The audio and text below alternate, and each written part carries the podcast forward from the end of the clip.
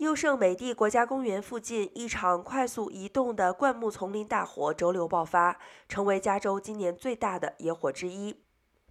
目前，大火已促使数千人接到疏散令，并关闭了两千多户家庭和企业的电力。根据加州林业和消防局的数据，大火于周五下午在马里波萨县的 Mid Pines 镇附近的公园西南方向开始，到周六已经发展了近十九平方英里。大火烧到了优胜美地公园最南端的一片巨型红杉树林的边缘。